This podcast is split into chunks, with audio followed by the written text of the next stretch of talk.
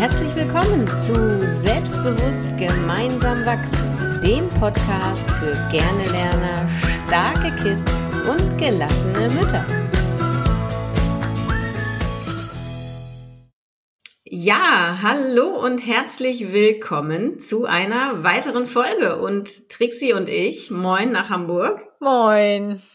Wir wollen uns heute mal darüber unterhalten, ob eigentlich diese berühmten hier eine Tasche, da eine Tasche und in der Mitte sitzt ein Kind, das eine Klassenarbeit schreibt, ob das überhaupt noch zeitgemäß ist. Denn wir haben uns gefragt, ob eigentlich, dass wir Noten scheiße finden, hatten wir ja schon mal gesagt, aber ob denn überhaupt, wenn man so etwas tut, eine Einzelleistungsbenotung überhaupt noch zeitgemäß ist oder ob man nicht viel eher die Teamarbeit in den Vordergrund stellen müsste. Trixie, kennst du das noch von deinen Kids oder aus deiner eigenen äh, Schulzeit, dass man auseinandergesetzt wurde, rechts der Ranzen, links der Ranzen und dann wurde die Klassenarbeit geschrieben? Ja, das kenne ich noch sehr gut. Äh, und ich habe auch gleich einen Lehrer im Blick, äh, vor Augen, der das so gemacht hat. Und ich weiß das noch ganz genau. Und äh, ich glaube, der hat sich jedes Mal gefreut, wenn er da seine dicken, die Aktentaschen zwischen den Kindern gestellt hat. Ja, doch, das kenne ich noch sehr gut. Und ehrlich gesagt, ich fand das damals vollkommen richtig, weil es soll ja meine Aufgabe, meine Leistung abgefragt werden und nicht die von meinem Nachbarn. Und wenn der mich manchmal, und wenn der mich gefragt hat, ich meine, man hat ja solche Tricks auch, wenn, wenn hinter einer, hinter einem jemand sitzt, der das kann, dann gehst du einmal mal kurz zurück und dann versuchst du da sowas zu erzählen, was der, was der sagen will und äh, was du wissen möchtest. Und dann, dann sagt er das, dann flüstert dir das. Ja, ich kenne das. Und ich kenne auch noch diesen, diesen Thrill zu, zu, zu schummeln, indem man andere fragt. Das kenne ich auch noch. Ja. ja. Und ich habe mich gefragt, mein Großer hatte das neulich aus und hat gesagt, Mama, wie soll ich denn das machen eigentlich, wenn einer abschreiben will, soll ich dem dann helfen oder nicht? Weil wenn das auffliegt, krieg ja ich auch Ärger. Und ich habe ihm dann gesagt, na ja, solltet schon aufpassen, dass es keiner mitkriegt, aber grundsätzlich finde ich es besser, wenn du hilfst, als wenn du dich so auf dein Ding konzentrierst und sagst, hey, nee, von mir darf keiner das Wissen, was ich habe, ist nur für mich, von mir darf niemand abschreiben, denn für mich passt das überhaupt nicht mehr in diese Welt, denn wo in der Arbeitswelt ist denn wirklich noch eine Einzelleistung wichtig für den Erfolg eines Unternehmens? Also in großen Unternehmen ohnehin nicht. Da arbeiten ja ohnehin alle gemeinsam und es ist immer eine Arbeit, eine Gemeinschaftsleistung aller Mitarbeiter. Und ich finde auch im Kleinen, also bei so kleinen Einzelunternehmern, sei es Rechtsanwälte oder Zahnärzte, auch da ist ja ohne Team eigentlich nichts mehr machbar. Also ein Rechtsanwalt schreibt ja niemals seine ganze Korrespondenz selber, seine ganzen Berichte, all diese Dinge. Und selbst ein Zahnarzt ist ja nichts ohne seine Helferin. Ich wage sogar zu behaupten, dass die Kohle, die eine Zahnarztpraxis verdient, nicht mehr von der Kassenabrechnung des Zahnarztes kommt, sondern von den Zusatzleistungen, den die die Helferinnen über Bleaching, Prophylaxe, Zahnputzschule reinholen. Ja, also ich finde, dass dieses Thema Einzelleistung wichtig in der Schule einfach so außerhalb der Zeit ist, wie vieles andere auch, aber das hatten wir ja auch schon mal dass ich mein Kind nicht dabei unterstützen kann, nur sein Ding zu machen und alle anderen auszublenden und bloß nicht zu helfen. Das war einfach meine Antwort an meinen Sohn. Hilf den anderen, ähm, so gut du das kannst, ohne da selbst Schaden draus zu ziehen, sozusagen. Ja, also das heißt, wenn er ich glaube, also dieses Reden, das ist ja immer dieses Problem, wenn man Arbeiten hat. Also erstmal diese, diese stichpunktsorientiertes Abliefern von Wissen, das ist ja auch immer eine fragliche Situation. Hatten wir ja auch dieses Thema. Was ich ja viel besser finde, ist, wenn man eine Projektarbeit hat und, äh, und, und dann ähm, sich mit anderen Leuten kurzschließt und dann eine Teamarbeit abliefert. Aber kennst du das vielleicht auch noch, dass dieses Gefühl, dass du eine Teamarbeit abliefern darfst und es gibt immer einen, der mehr macht und es gibt immer einen, der nichts macht? So. Das ist ja auch unfair. Das heißt, ähm, mich hat das immer sehr aufgeregt, wenn ich weiß, ich möchte ein gutes Ergebnis liefern, aber das Team ist ja nur so gut wie das, wie, der, wie das schwächste Glied des Teams. Und das fand ich immer ein bisschen unfair. Ähm, was habe ich daraus gelernt? Dass ich mit manchen Leuten nicht zusammengearbeitet habe und mich immer geärgert habe, wenn ich mit diesen Menschen zusammengearbeitet habe. So viel zur Teamleistung. Das andere ist, andererseits werden diese Leute immer, diese Leute, die nicht für mich nicht das geliefert haben, was ich gerne hätte. Die werden aber immer Leute finden, die sie weiterhin unterstützen. Mhm. Ähm, Und ähm, das finde ich immer so schwer, wenn du eine Teamleistung hast. Die alle mitzunehmen, dass du das Ergebnis bekommst, was du nachher haben möchtest und was du weißt, was du in der Lage bist zu geben. Mhm. Ich finde aber unsere Kinder, ich kann das total nachvollziehen. Ich glaube aber auch das ist im normalen Arbeitsleben so, ne, dass du da irgendwie einen Kollegen hast, wo du denkst, boah, ey, das kann jetzt echt nicht sein, dass ich dem seine Arbeit mitmache, ständig ist er krank und ne, bringt, macht auch keine halbe Stunde mal länger oder mal ein Fitzelchen mehr oder irgendwas. Auch das ist ja nur Realität. Ähm, aber ich finde auch, dass Kinder aber auch schon in der Schule lernen dürfen, wo sind denn meine Stärken und wo sind denn meine Schwächen? Und so dann auch ein Team zusammenzustellen für sich, wo man weiß, okay, der ist, glaube ich, gut, ähm, das Wissen irgendwie parat zu haben, keine Ahnung, in Geschichte, der hat's voll drauf. Der andere ist total fit in, äh, keine Ahnung, PowerPoint oder irgendwas, wo wir dieses Referat jetzt irgendwie da präsentieren müssen. Und der dritte ist, du hast es von deinem Sohn erzählt, ist eher der Führer, der auf die Zeit guckt und sagt, hier, wir treffen uns aber am Montag, egal was los ist, weil Donnerstag ist Abgabe und wir müssen jetzt hier fertig werden, ne? Der vielleicht inhaltlich gar nichts bringt, aber darauf achtet, dass der Prozess auch wirklich vernünftig vonstatten geht, dass alle ihre Sachen zum richtigen Zeitpunkt abliefern und dass das Gesamtpaket dann am Ende auch wirklich fertig ist. Und jetzt kann man natürlich sagen, das findet vielleicht derjenige, der den ganzen Wissensinput gebracht hat, doof, dass der, der nur auf die Zeit geachtet hat, vielleicht auch eine Eins kriegt. Aber auch das ist ja, denke ich, ein Lernprozess für Kinder zu erkennen, dass all diese Personen in einem Team wichtig sind und nicht nur der, der schlussendlich den Inhalt gebracht hat. Ja, und ich finde natürlich dann auch, dass die Lehrer da auch gefragt sind, das so zu kommunizieren und das auch so wertzuschätzen. Es gibt ja durchaus auch unterschiedliche Bewertungen einer solchen Teamarbeit. Manche Teams kriegen eine Note und in manchen Teams kriegen dann die Kinder einzelne Noten wieder für eine Teamarbeit, was auch wieder schräg ist. Aber ich, ich finde einfach, wir dürfen dahin gehen, es so nah am Arbeitsleben wie möglich ähm, zu gestalten und nicht, ich sitze da einzeln und äh, ja. Nee, das Ding. stimmt wohl. Und natürlich hast du vollkommen recht, dass es in jedem Team äh, gibt es ja die gleiche Konstellation und je, durch jedes Team geht durch die gleichen Phasen. Durch das Perform, Storm, also erstmal so das Storm, damit du dann danach performen kannst. Absolut. Ähm, kennst du das vielleicht auch noch von dir, dass du manchmal sagst, okay, du bist in einem Zweierteam, weil das ist ja auch schon ein Team, und der andere macht es vielleicht nicht so, wie du das gut findest und dann sagst, okay, jetzt mache ich es doch alleine? Hast du so eine Situation auch schon mal gehabt?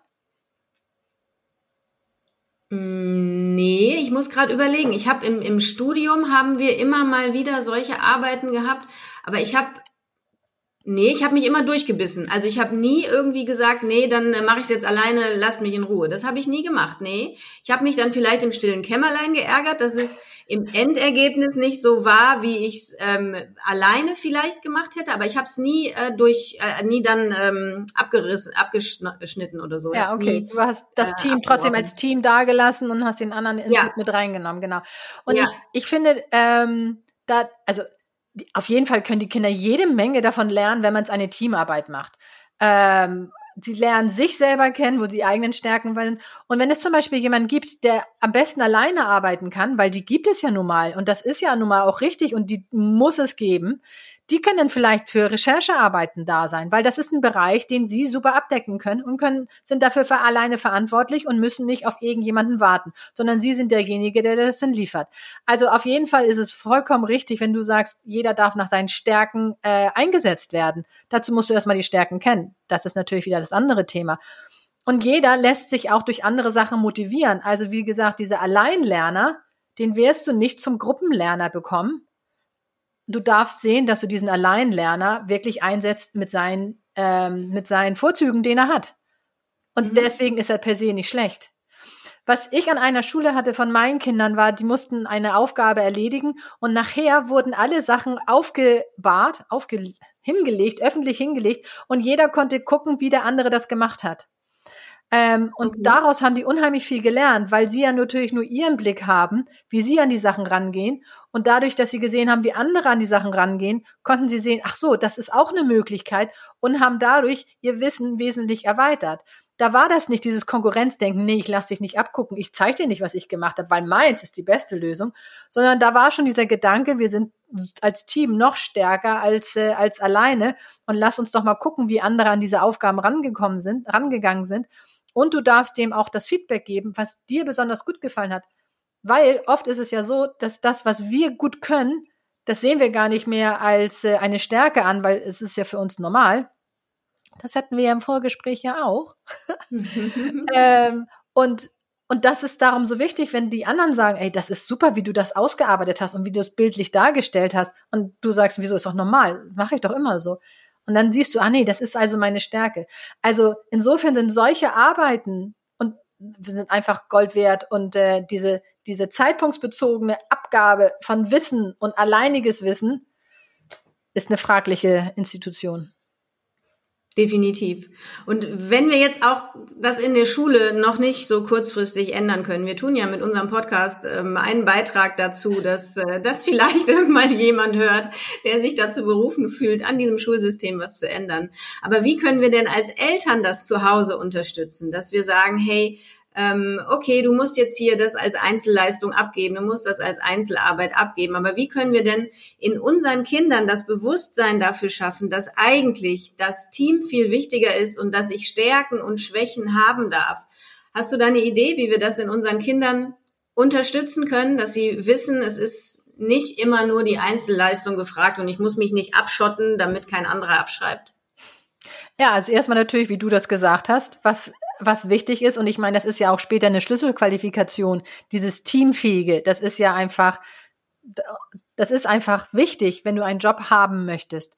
Ähm, einmal das zur Sprache zu bringen und du könntest es ja auch fördern. Ich meine, dein Kind hat auch Freunde und da hat es ja auch ein Miteinander oder vielleicht hat das auch Geschwister und auch da gibt es ein Miteinander und nicht den anderen zu verurteilen, dass er nur das kann und du kannst das, sondern zu sehen, also Kommunikation ist da eben das Wichtige. Und natürlich hast du recht, wir werden das Schulsystem kurzfristig nicht ändern können. Aber was wir, was ja die Intention unseres Podcasts ist, dass wir das Denken von uns Eltern einen anderen Blickwinkel darauf geben und dass wir nicht unbedingt das Spiel mitspielen wollen, was in den staatlichen Schulen gemacht wird, in den Regelschulen, sondern dass wir uns selber überlegen, was ist eigentlich uns wichtig für unsere Kinder und was ist wichtig für die Zukunft unserer Kinder und dass wir das unabhängig von irgendeinem Schulsystem unseren Kindern beibringen. Für mich ist das Schulsystem manchmal ein, ein, ein Nebenschauplatz, den es einfach gibt. Und ähm, das, was ich zu Hause mache, ist meine Sache. Ich muss nicht dem Schauplatz der, der Schule nachgeben. Ich kann meine eigene Meinung äh, erzählen und meinen Kindern kundtun. Und das fördert ja auch praktisch eines, äh, das selbstständige Denken meiner Kinder. Das, genau, das also selbstständige Denken und das kritische Denken auch, ne? Das ähm, haben ja gerade kleine Kinder häufiger. Das, äh, das, was der Lehrer sagt, ist richtig, ne? Ja. Wo man dann sagt, okay, ja, es kann sein, es kann aber auch anders sein. Ne?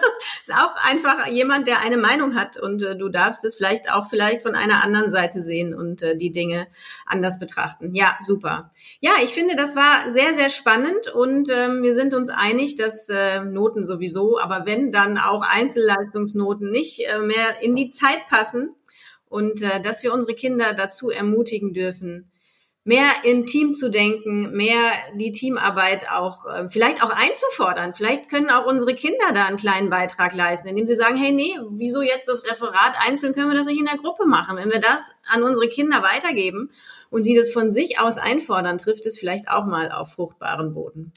Also, ja, ich, ich, ich habe da noch was. Zum einen, wie werden die Teams eigentlich in den Schulen denn gebildet?